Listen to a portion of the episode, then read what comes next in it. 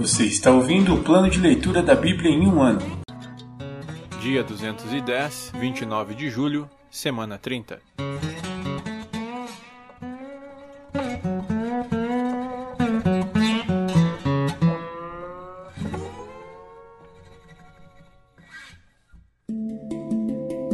Novo Testamento.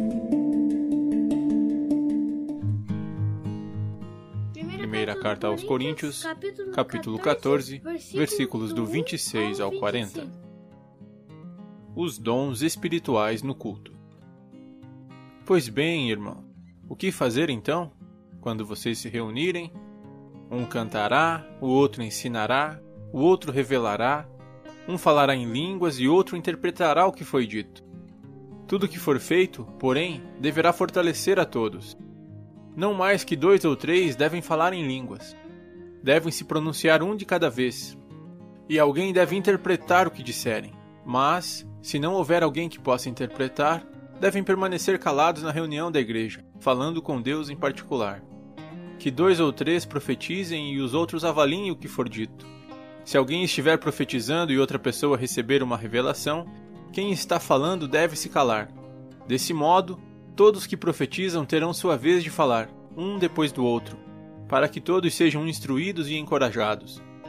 Aqueles que profetizam têm controle de seu espírito e podem falar um por vez, pois Deus não é Deus de desordem, mas de paz, como em todas as reuniões do povo santo.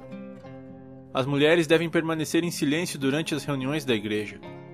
Não é apropriado que falem, devem ser submissas como diz a lei se tiverem alguma pergunta, devem fazê-la ao marido, em casa, pois não é apropriado que as mulheres falem nas reuniões da igreja. Ou vocês pensam que a palavra de Deus se originou entre vocês? Acaso são os únicos aos quais ela foi entregue? Se alguém afirma ser profeta ou se considera espiritual, será o primeiro a reconhecer que o que lhes digo é uma ordem do Senhor. Se alguém ignorar esse fato, ele mesmo será ignorado. Portanto, meus irmãos, anseiem profetizar e não proíbam o falar em línguas mas cuidem para que tudo seja feito com decência e ordem.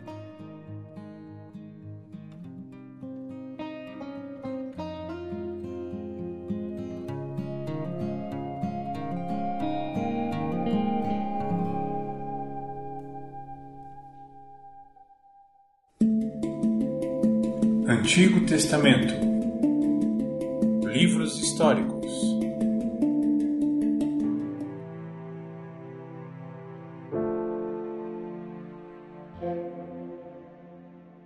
segundo o livro dos Reis, capítulo 9. Jeú é ungido rei de Israel. Enquanto isso, o profeta Eliseu chamou um membro do grupo de profetas e lhe disse: Prepare-se para viajar e leve esta vasilha de óleo. Vá a Ramote Gileade e procure Jeú, filho de Josafá, filho de Ninsi. Chame-o a uma sala à parte, longe de seus companheiros, e derrame o óleo sobre a cabeça dele. Diga-lhe: Assim diz o Senhor: eu o ungi rei de Israel.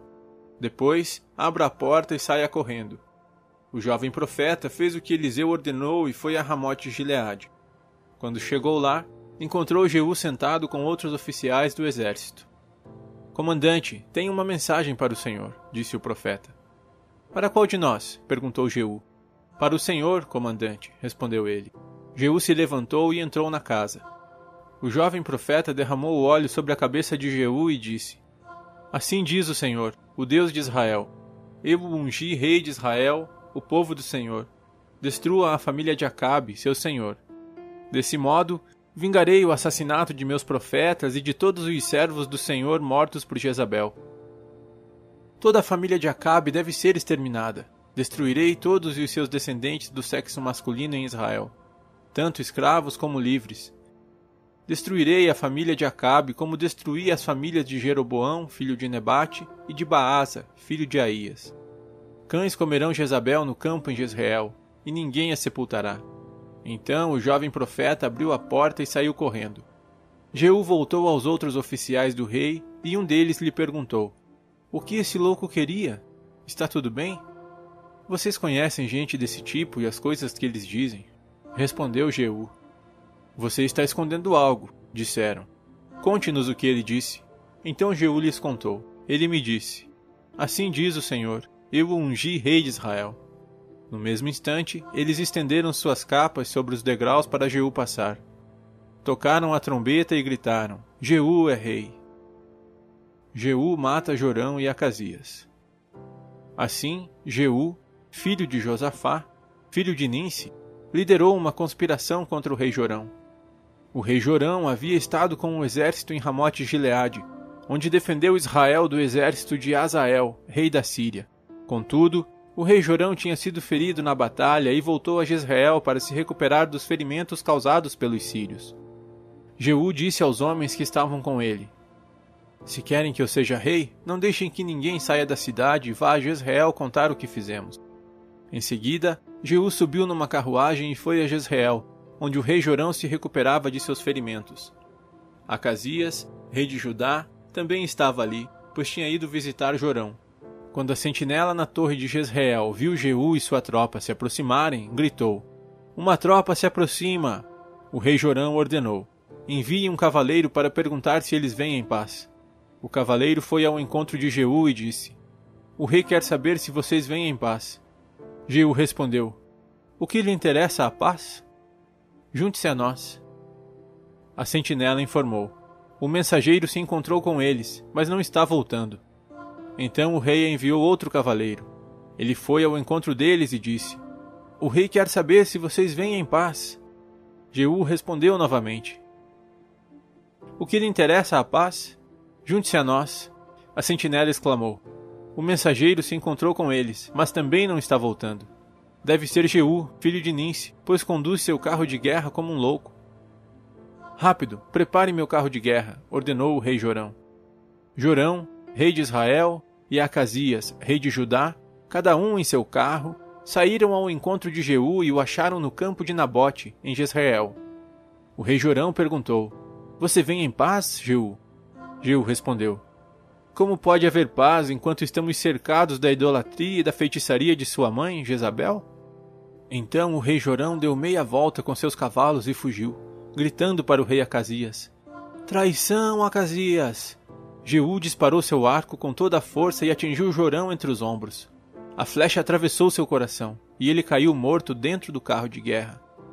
Jeú disse a Bidkar, seu oficial: Jogue-o no campo que pertencia a Anabote de Jezreel. Lembra-se de quando você e eu acompanhávamos a cavalo o pai dele, Acabe? O Senhor pronunciou esta mensagem contra ele.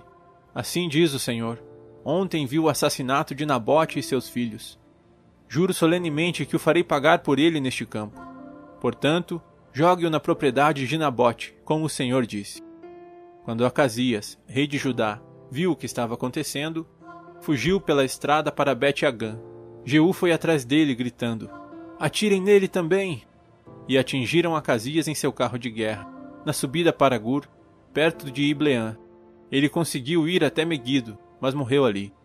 Os servos de Acasias levaram seu corpo no carro de guerra para Jerusalém, onde o sepultaram com seus antepassados na cidade de Davi. Acasias havia começado a reinar em Judá no décimo primeiro ano do reinado de Jorão, filho de Acabe. A morte de Jezabel Quando Jezabel soube que Jeú tinha chegado a Jezreel, pintou os olhos, arrumou os cabelos e sentou-se em frente a uma janela. Quando Jeú entrou pela porta do palácio, ela gritou para ele: Veio em paz, assassino. Você é como Zinri, que matou seu senhor. Jeú olhou para cima, viu Jezabel na janela e gritou: Quem está do meu lado? Dois ou três eunucos olharam para ele. Joguem-na para baixo, ordenou Jeú. Eles a jogaram pela janela, e o sangue espirrou na parede e nos cavalos. E Jeú atropelou o corpo com as patas de seus cavalos. Em seguida, Jeú entrou no palácio comeu e bebeu. Depois disse: Alguém vai sepultar aquela maldita mulher, pois era filha de rei. Mas quando foram sepultá-la, só encontraram o crânio, os pés e as mãos. Quando voltaram e contaram a Jeú, ele disse: Isso cumpre a mensagem do Senhor, anunciada por meio de seu servo Elias, de Tisbe. Cães devorarão o corpo de Jezabel no campo em Jezreel. Seus restos serão espalhados como esterco no campo de modo que ninguém será capaz de reconhecê-la.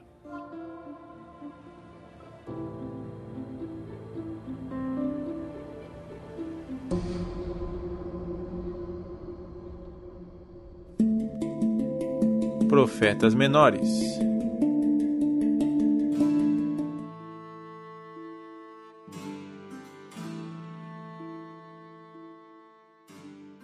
Livro de Jonas, capítulo 4 A ira de Jonas por causa da misericórdia do Senhor. Isso tudo deixou Jonas aborrecido e muito irado. Então orou ao Senhor: Antes de eu sair de casa, não foi isso que eu disse que tu farias, ó Senhor? Por esse motivo fugi para Tarsis.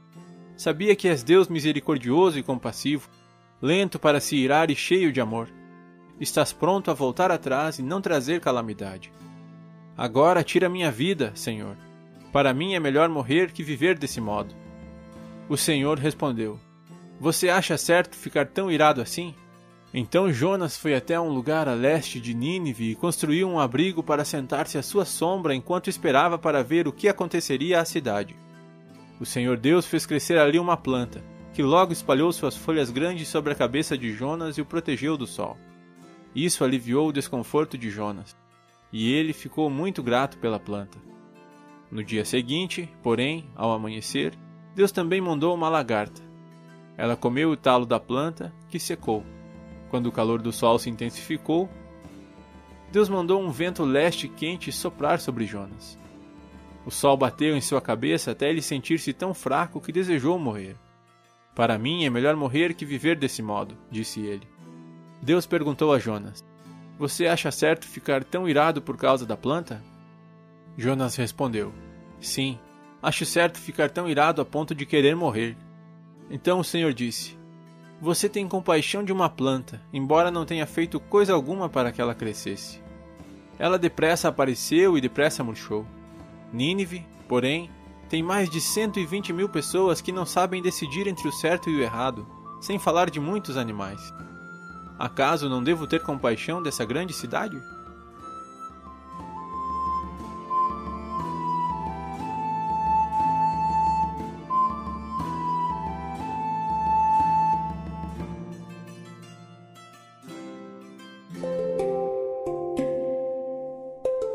Versículo da semana.